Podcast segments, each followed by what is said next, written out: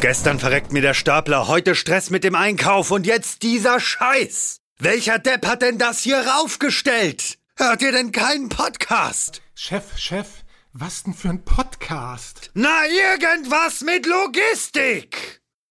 Irgendwas mit Logistik. Der Podcast mit nicht immer ganz wissenschaftlichen Themen. Rund um die spannende Welt der Logistik. Präsentiert von Andreas, Jens und Thomas. Herzlich willkommen zu einer neuen Folge Irgendwas mit Logistik. Heute schon Folge 105. Ich habe heute mal den Jörg bei mir. Ich glaube, in der Konstellation haben wir noch gar nicht zusammen aufgenommen. Jörg, schön, dass wir jetzt hier unsere Premiere feiern. Ja, hi Andreas, ich freue mich total. Und wir haben heute nicht nur einen Gast, sondern wir haben gleich zwei. Ladies first. Hallo Isabel. Hallo Andreas. Und ergänzend haben wir den Sven dabei. Grüß dich, Sven. Hallo ihr beiden. Ihr zwei seid, wenn ich es richtig verstehe, zwei der Menschen hinter vier Food-Freunden. Das wäre meine ganz einfache Übersetzung von dem Namen eures Unternehmens. Das heißt, heißt ja an der Stelle Four Foodies. Und auch hier wieder Ladies First. Isabel, willst du ein bisschen was erzählen, wer du überhaupt bist, was du machst und was es mit euch als Four Foodies überhaupt auf sich hat? Und dann kann Sven gleich reinspringen und das noch ergänzen. Na klar. Ich bin Isabel. Ich bin ähm, jetzt seit dem Sommer ungefähr im Unternehmen und ich habe grundsätzlich eine ganz klassische äh, Logistikkarriere hinter mir. Ich habe für einen großen Einzelhändler im Logistikzentrum jahrelang gearbeitet, sowohl operativ als auch strategisch und ähm, das hat mir schon immer extrem viel Spaß gemacht. Ich sage immer so, wenn man am Containerhafen äh, Herzchen in den Augen bekommt, dann ist man, glaube ich, ganz richtig in der Branche. Ja, lief dann irgendwann nicht mehr ganz so optimal. Da bin ich in E-Commerce gewechselt und seit Sommer jetzt bei den 4Foodies. Hier bin ich äh, Geschäftsführerin der Logistics, also der 4Foodies Logistics. Und wir betreuen Food Startups, um es mal ganz grob zu sagen. Und ich denke, Sven kann da noch ein bisschen weiter ausholen. Klar, sehr gerne. Tatsächlich ganz witzig, äh, der Name leitet sich eher tatsächlich von vier ab, also das heißt äh, für Foodies, nämlich weil wir tatsächlich von Food-Interessierten was für Food-Liebhaber quasi machen. Ach witzig, ich dachte, ihr seid vier Leute. Ja, nee, aber tatsächlich, das, darauf werden wir öfter angesprochen, das heißt, daran arbeiten wir sicherlich noch. Nein, aber im Ende geht es da wirklich darum, dass wir tatsächlich für Foods Startups sehr viel machen, beziehungsweise im Food-Bereich sehr viel machen. Zu mir selber, äh, Sven, äh, werde dieses Jahr 40, oh mein Gott, habe tatsächlich so die ganz, ganz klassische IT-Karriere hinter mir, habe also mit 16, glaube ich, angefangen zu programmieren, war auch tatsächlich schon seit meinem 18. Lebensjahr dann irgendwann auch mal selbstständig und habe sonst äh, sehr die klassische Internetkarriere, glaube ich, durchlaufen. Ich war bei Softwareherstellern. Ich habe eine lange Zeit beim Burda Verlag verbracht in München, habe dort auch einige Managementpositionen gehabt, habe also das Internetthema nie verlassen und sicherlich interessiert euch dann später mal, wie wir dann zu dem Food-Bereich kommen, aber das erzähle ich euch dann später gerne. Also das Internet nie verlassen ist irgendwie auch eine gute Headline. Einfach immer online. Ja, ihr habt wahrscheinlich so ein bisschen untertrieben. Äh, Isabel, du hast gesagt, ihr macht die Betreuung für Foodies, äh, for Foodies. Das wäre auch die optimale Möglichkeit gewesen, das ähm, auf die four, auf die vier auszuweiten und den Unternehmensnamen ein bisschen zu ändern. Aber vielleicht könnt ihr da so ein bisschen erzählen. Was, was macht ihr denn eigentlich? Ich glaube, da kann ich kurz einspringen, weil es tatsächlich aus einer ganz anderen Richtung gekommen ist.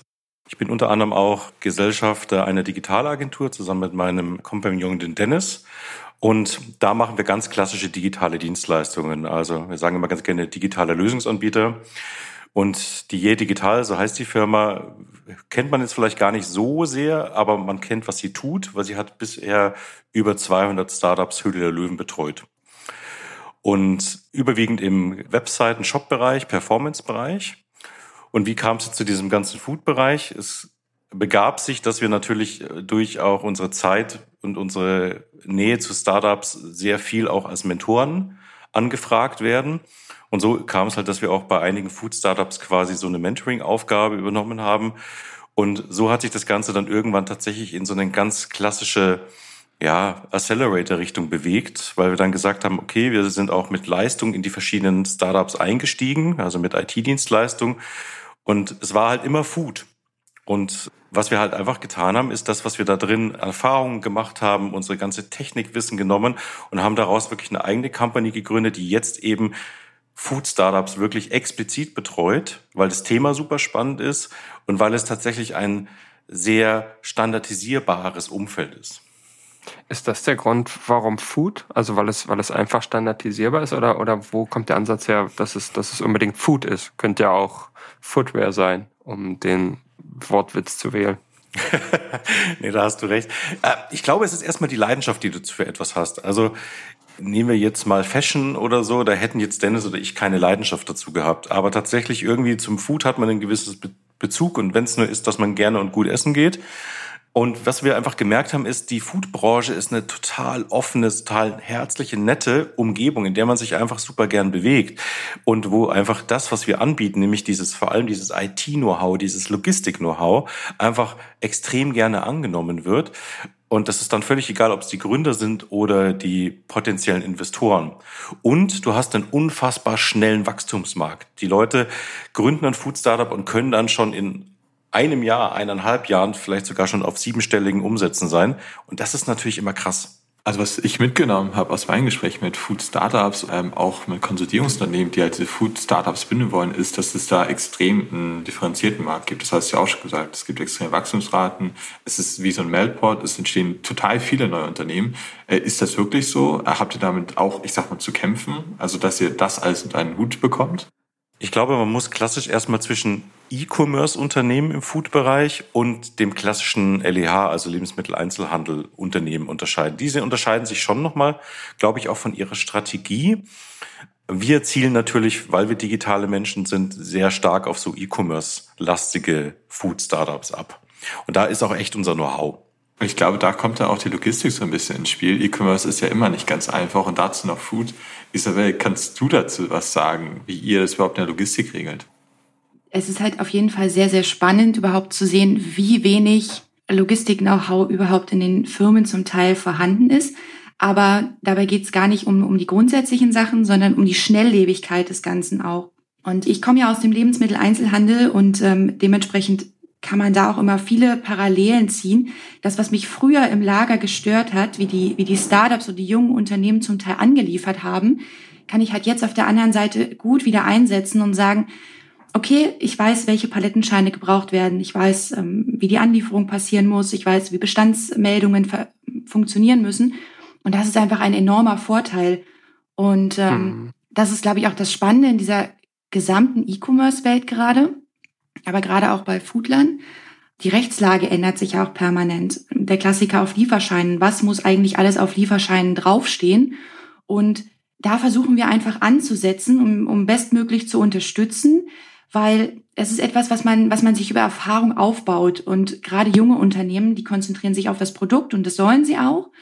Und wir sagen, okay, bei allem, was drumherum passiert, wo ich oder auch das Team dann einfach mehrere Jahre Erfahrung auch mitbringen, das bringen wir einfach mit ein.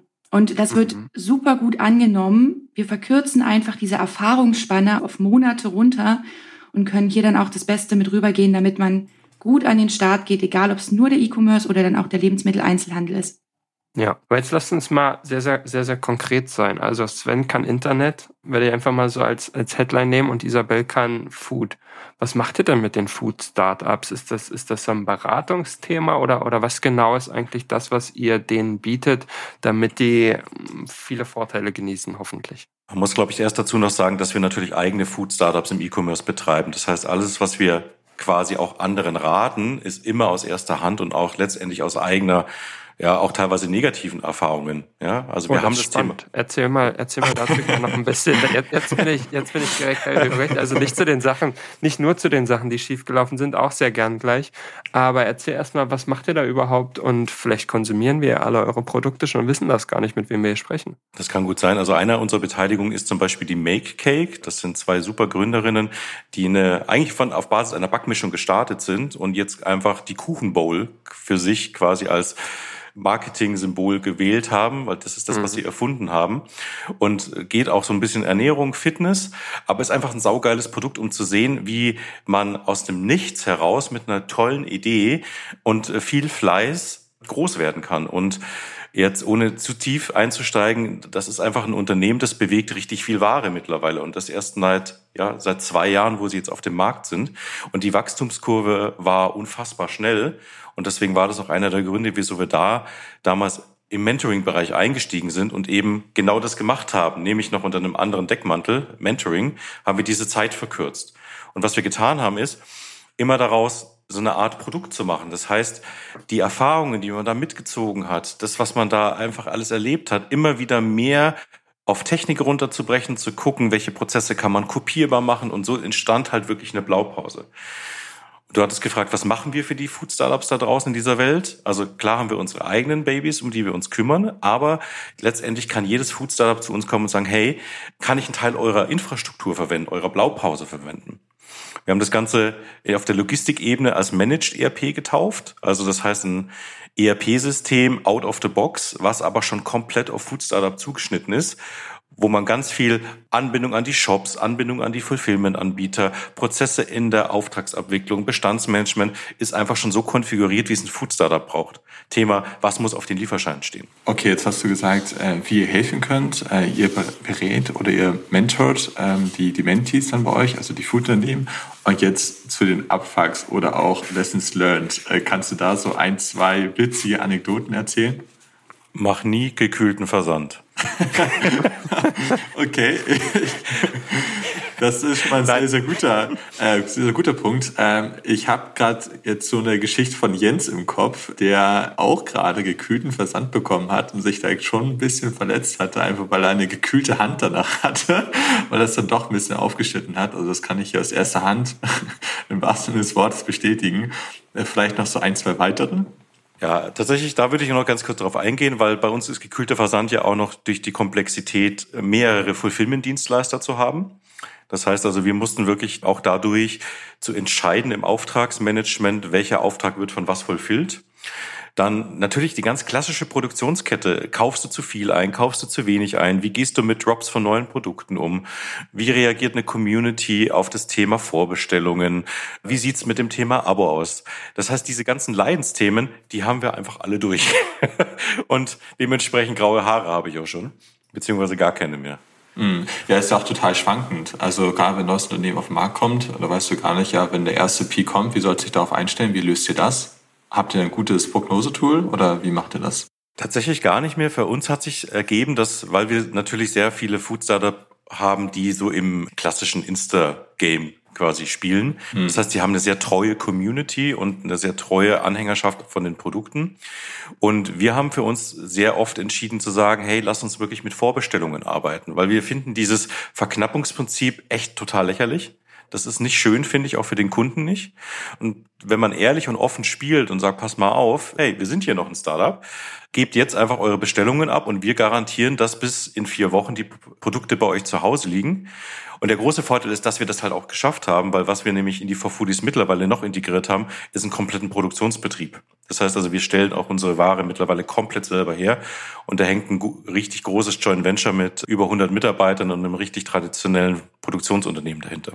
Mhm. Jetzt ist es ja so, wir sind im Irgendwas mit Logistik Podcast. Jetzt würde ich gerne mal noch wissen, wir haben über Lieferscheine gesprochen. Okay, das ist ein so ein Beispiel, wo ich sage, okay, alles klar, ihr wisst, wie man Lieferscheine macht, passt. Wo ist denn noch der Vorteil aus logistischer Sicht und warum brauchen diese Leute dann eigentlich eure Hilfe mit der Logistik? Ich denke, das kann am besten Isabel beantworten, weil die tatsächlich so noch das meiste Logistik-Know-how tatsächlich hier mit reinbringt. Wenn man sich so ein, so ein klassisches Food-Startup einmal anschaut, dann haben die ja meistens haufenweise Excel-Listen. Das ist der größte Painpoint. Man wächst und wächst und wächst und irgendwann ist man zu groß geworden, als dass die Excel-Listen einen noch unterstützen können. Und was wir hier tatsächlich explizit machen, ist einfach zu schauen, wie optimiere ich zum Beispiel mein Bestandsmanagement? Da gibt es innerhalb ähm, unseres ERPs verschiedene Möglichkeiten, aber auch einfach ähm, Vorbestellwege zu verkürzen, sich mit äh, Lieferzeiten auch mal auseinanderzusetzen. Also wie lang darf so eine Lieferzeit überhaupt sein? Grundsätzlich, und das ist so mein Hauptfokus momentan, ist es aber tatsächlich auch, sich um das Verpackungsmanagement zu kümmern hinsichtlich. Natürlich ist die Glasverpackung immer noch wunderschön. Und viele Food-Startups setzen auch da drauf. Dann gibt es das, äh, das Glas, dann gibt es noch irgendwelche Vollverpackungen und nochmal verpackt und nochmal verpackt. Und was man dann aber schnell vergisst, ist, natürlich möchte ja der entsprechende Carrier, der das Paket dann ausliefert, aber auch extrem viel Geld dafür haben, dass er das tut. Und umso leichter so ein Paket natürlich ist, umso günstiger wird es auch. Nichtsdestotrotz muss es einen gewissen Anreiz auch für den Kunden bieten. Und hier bauen wir unser Netzwerk aus, um da auch mit Verpackungsherstellern schneller und besser zu arbeiten, ähm, gewisse Designs schon vorzuprogrammieren, auf die die Kunden dann auch zugreifen können. Hier geht es aber auch darum, wie gehe ich überhaupt in Einkaufsthemen zum Beispiel ein? Welche Beträge muss ich erzählen? Oder ich hatte letztens den Fall gehabt, dass ein Kunde überhaupt gar nicht wusste, wie er eine, eine klassische Marge berechnet. Da war dann so der Auftakt, ich überlege mir halt einen Preis und den gebe ich dann an den Kunden und das macht es halt schwierig. Und hier setzen wir an oder hier setze ich dann vor allem an und sage, okay, welchen Einkaufspreis erzielst du? Was sind klassische Fertigungskosten? Was sind Verpackungskosten? Was musst du im Fulfillment später noch einplanen? Egal, ob du das selber machst oder ob du das machen lässt. Und was sind die DHL-Kosten oder Carrier-Kosten on top, um dann überhaupt einen, einen Produktpreis mal zu definieren? Und an diesen Punkten setzen wir dann mit jedem einzelnen Unternehmen an, schauen uns die komplette Wertschöpfungskette an, schauen, was läuft gut und was läuft schlecht und wo können wir entweder systemseitig direkt unterstützen, wobei ich ganz ehrlich sagen muss, ein gutes Forecast-Tool ist mir bisher auch noch nicht über den Weg gelaufen. Aber das sind so die hauptsächlichen Punkte. Mhm. Ich würde vielleicht noch ganz gerne ergänzen, es Isabel in einem anderen Kontext gesagt hat, Netzwerk. Ich glaube, als Food Startup brauchst du vor allem gute Kontakte. Ich glaube, als Startup an sich, aber ich glaube im Food-Bereich noch mal mehr, weil welcher Carrier funktioniert wie, wie komme ich da an gute Tarife ran, welcher Fulfillment-Anbieter funktioniert für mich, wer macht, bringt es wirklich hin, mein Paket von A nach B zu bringen, wer hat gute Ansprechpartner und so weiter. Und da schöpfen wir natürlich mittlerweile aus einem richtig riesigen Netzwerk und auch sehr vertrauten Unternehmen, wo wir sagen, pass mal auf, wenn du jetzt schnell starten willst, machen wir es so, so, so, so und so und dann geht das morgen los. Mhm. Könnt ihr denn so ein klassisches Logistikmodell, was ihr, wenn es es überhaupt gibt, so ein beispielhaften Food-Startup äh, geben würdet, mal so konkret erläutern? Also gerade von der Verpackung, der ist angesprochen, Isabel, zum Fulfillment vielleicht, wie der mit euch wachsen kann. Naja, beim Fulfillment ist der klassische Weg, jeder startet natürlich und hier sind es häufig Wechselwirkungen, die dann, die dann eintreten. Wenn man mit einem Fulfillment-Dienstleister startet, dann ist es wichtig, dass das Unternehmen oder das Startup sich erstmal Gedanken gemacht hat, wie möchte ich meine Prozesse eigentlich haben und dass der Fulfillment-Dienstleister sich aber mitentwickeln kann, nämlich zum einen mit der Vielfalt der Produkte, die ins Handling gehen, aber auch mit den Prozessen, die umgestellt werden. Und für mich ein konkretes Beispiel zum Beispiel ist tatsächlich das Thema Marketingmanagement. Immer dann, wenn ich eine Aktion plane als Startup, ist es wichtig, den Fulfillment-Dienstleister zu informieren. Welche Produkte sind es? Wie viele Pakete werden geplant? Bis wann müssen die Kunden beliefert sein? Was sind die klassischen Cut-off-Zeiten? Und hier können beide Seiten einfach extrem voneinander lernen, um auch hier die Prozesse zu verkürzen. Denn wenn der Fulfillment-Dienstleister vorgibt, welche Informationen er braucht und sie dann auch umsetzen kann, dann hat er erstmal eine Lernkurve daraus. Parallel dazu kann diese Lernkurve natürlich immer kürzer werden, weil man stellt sich auf bestimmte Routinen ein. Ein Beispiel wäre zum Beispiel, die Steuerung innerhalb eines Lagers, wenn ich die Schnelldreher oder die Werbeartikel zusammenstelle.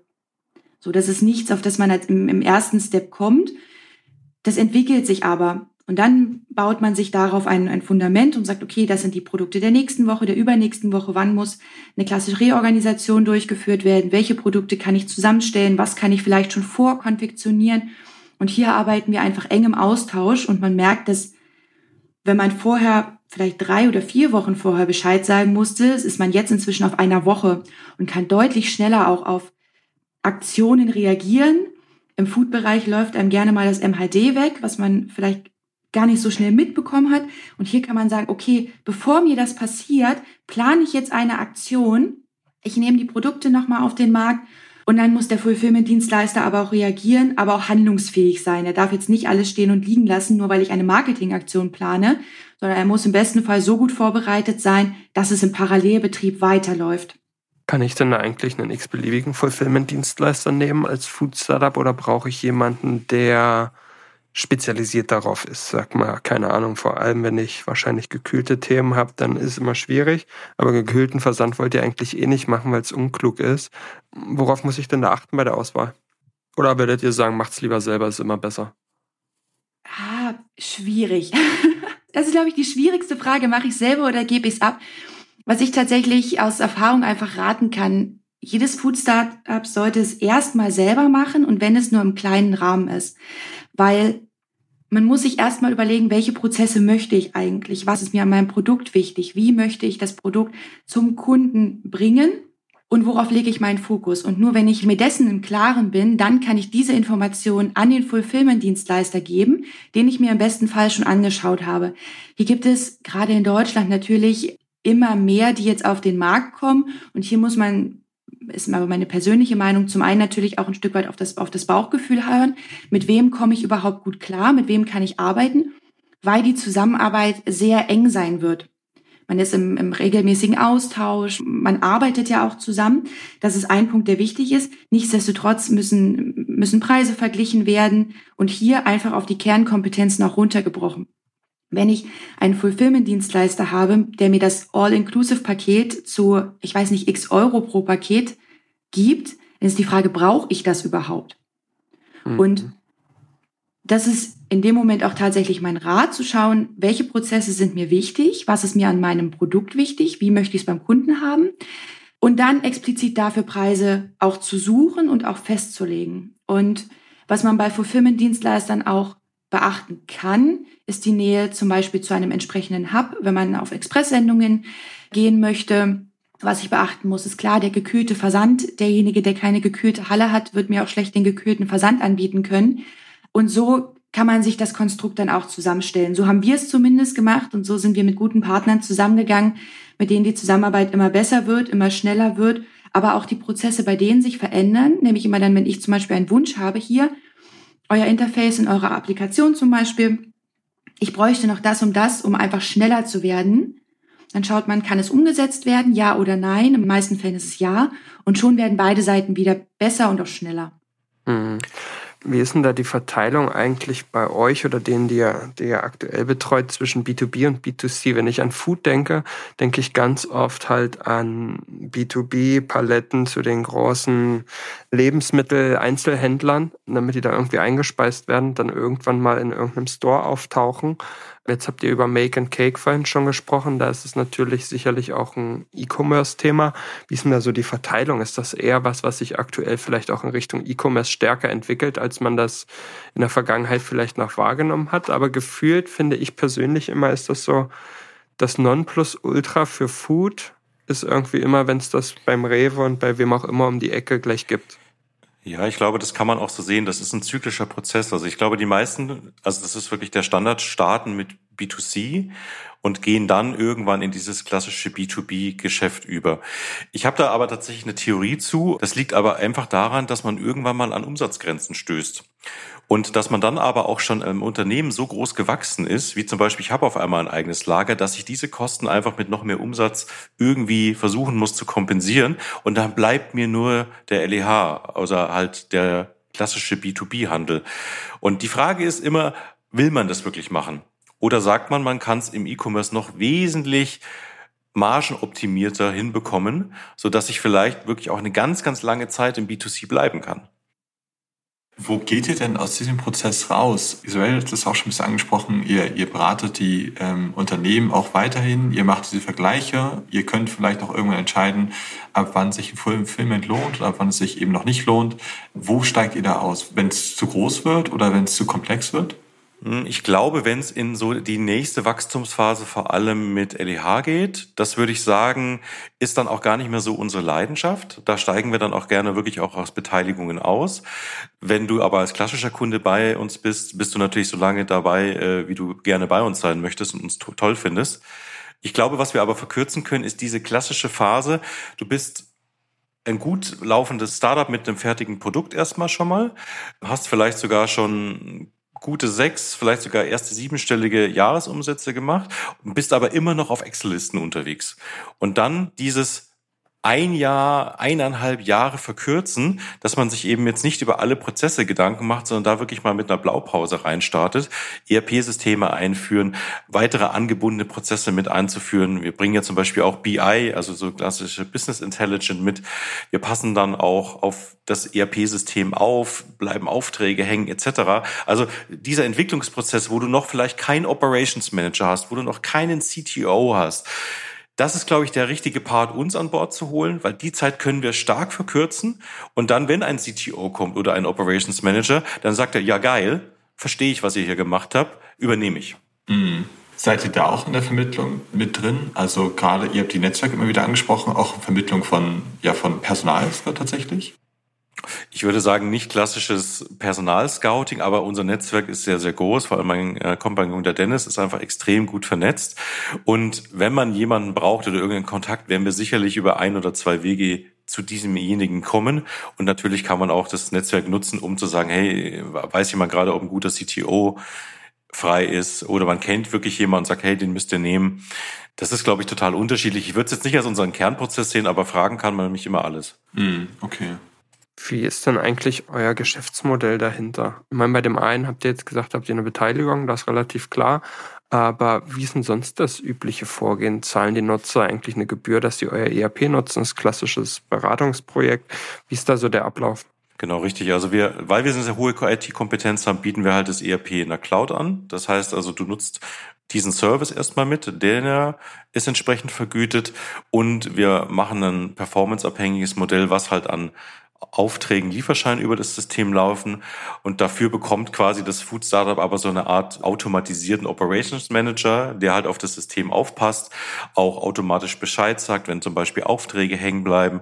Das ist also keine Standardfunktionalität des ERPs, sondern das ist das, was wir außen herum gebaut haben. Das sind unsere eigenen Monitoring-Prozesse, die aber so gut sind, dass sie halt wirklich diesen klassischen einfachen Operations Manager ersetzen können.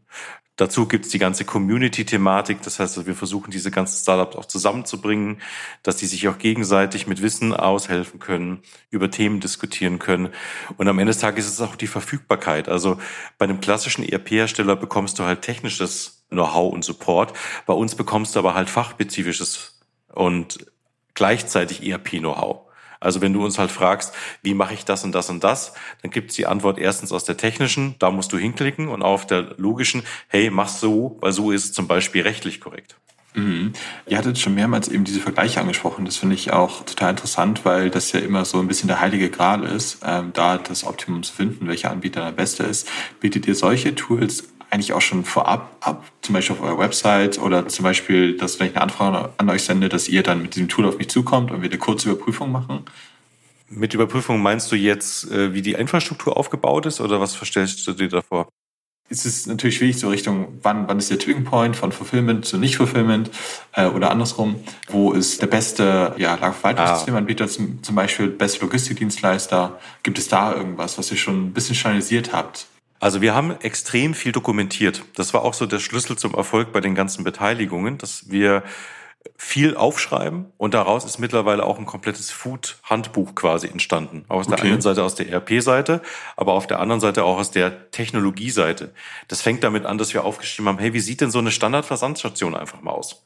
Weil das ist immer Wissen, was du dir händisch irgendwie zusammensuchen musst was brauche ich denn da jetzt genau? Ähm, was für einen Drucker brauche ich da? Brauche ich überhaupt einen Drucker? Wo baue ich am besten den Laptop hin? Oder ist ein Laptop überhaupt eine coole Idee? Mhm. Und das haben wir ganz viel zusammengeschrieben. Das heißt, das ist jetzt Wissen, was du bei uns innerhalb dieses ganzen Universums bekommst.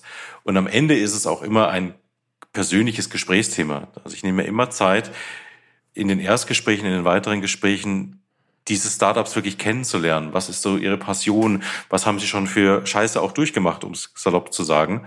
Und wo haben sie gute Erfahrungen gemacht, schlechte Erfahrungen? Viele kommen ja auch schon mit einem Fulfillment-Anbieter. Die wenigsten sind nur zufrieden. Mhm. Es liegt aber teilweise und sehr oft an technischen Gegebenheiten. Vielleicht können wir uns näher bald auf das ähm, auch veröffentlichte Logistik-Food-Buch freuen, was wir dann alle auch mal durchblättern können und würde mich auch ziemlich interessieren. Wir geben unser Bestes. was, was mich nochmal interessieren würde, ist, jetzt, jetzt macht ihr das für Food und habt da sicherlich viel gelernt, auch im logistischen Wege. Was ist denn der Plan? Copy, Paste und in andere Bereiche des Handels einzusteigen oder wollt ihr da in diesem Segment bleiben? Wir bleiben jetzt, glaube ich, da erstmal. Da fühlen wir uns wohl, da sind tolle Menschen unterwegs und ich mag Skalierung, aber nicht zu jedem Preis. Also so eine klassische Copycat dann auf einmal für Fashion oder für was auch immer Handwerkerbedarf zu machen, ist, glaube ich, nicht die Firmenphilosophie auf alle Fälle. Mhm. Alright. Dann würde ich sagen, dann bleiben wir mal beim Food. Schuster bleibt bei deinen Leisten, sagt man ja so schön. Und damit würde ich sagen, vielen Dank für den Input, den ihr uns gegeben habt und, und den Blick in dieser Branche und fairerweise würde ich sagen, die man vielleicht manchmal auch so ein bisschen vergisst, weil da gibt es irgendwie ein, zwei große Player, die machen irgendwas mit Food, passt schon. Und dann gibt es halt noch die ganzen LEH ähm, Unternehmen, die da unterwegs sind und ihr eigenes Ding machen. Da berichtet man meistens gar nicht so viel drüber. Von daher spannend, dass ihr das in dem Kontext macht und auch interessant, dass es da eigentlich so viele Startups gibt. Anfangs würde ich immer sagen, denkt man gar nicht so viel darüber nach, aber dann gibt es irgendwie hier einen neuen Riegel und da irgendwie noch ein neues Pulver und sonst irgendwas. Von daher denkt man dann schon darüber nach und denkt sich, ja, die müssen ja auch irgendwie in die Läden oder zum Verbraucher kommen. Von daher interessantes Segment und bin gespannt, wie sich das weiterentwickelt. Und wie Jörg schon gesagt hat, sobald es da was zum Lesen gibt, sind wir natürlich ganz gespannt darauf. Ähm, von daher danke Sven, danke Isabel. Ähm, ja, dass vielen, ihr, vielen Dank euch. Dass ihr euch die Zeit genommen habt, uns ein bisschen was zu erzählen. Und dann bis zum nächsten Mal. Danke euch. Gerne. Tschüss. Vielen Dank für die Einladung. Tschüss. Ciao.